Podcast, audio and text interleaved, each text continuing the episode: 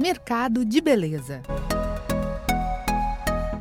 Chegamos ao quinto e último episódio da série Mercado de Beleza, preparada pelo Sebrae São Paulo para falar das tendências do setor. Nos programas anteriores, apresentamos o que está em evidência e trouxemos dicas de como estruturar e desenvolver um negócio. Agora é hora de falar de gestão. Não basta dominar a técnica, é preciso ter comportamento empreendedor em relação ao tempo reservando momentos para aprender o uso correto de ferramentas de gestão. Entender como funciona o fluxo de caixa, capital de giro e demonstrativo de resultados corretos é chave para tomar decisões e para o sucesso da empresa. O analista de negócios do Sebrae São Paulo, Reginaldo Santos, ressalta os pontos que merecem atenção do empreendedor e destaca a importância de conhecer e participar de toda a gestão do negócio. A gente fala dos controles financeiros, do controle dos produtos, de um período necessário para as negociações com o banco ou com os próprios colaboradores,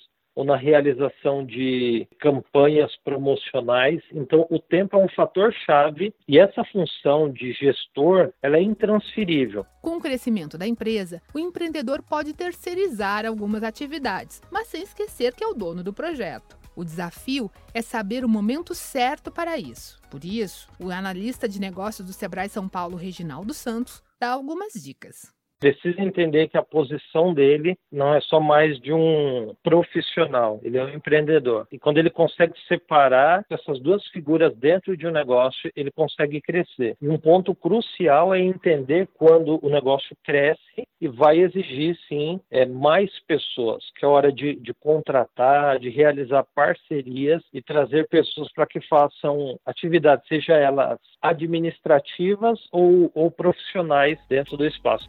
Para ajudar no desenvolvimento do negócio, o Sebrae oferece capacitação, que vai desde o planejamento até a estruturação e expansão das micro e pequenas empresas, passando por ferramentas básicas de finanças, marketing, orientação jurídica e produtividade, entre outros temas. Além disso, existem soluções específicas para o setor, com visão mais acentuada do mercado de beleza. Você acaba de ouvir o quinto e último episódio da série Mercado de Beleza. Confira todos os episódios nas redes sociais do Sebrae São Paulo. Produção, entrevistas e edição de Pedro Pereira e locução de Tatiana Pidutra, da Padrinho Conteúdo. Até a próxima!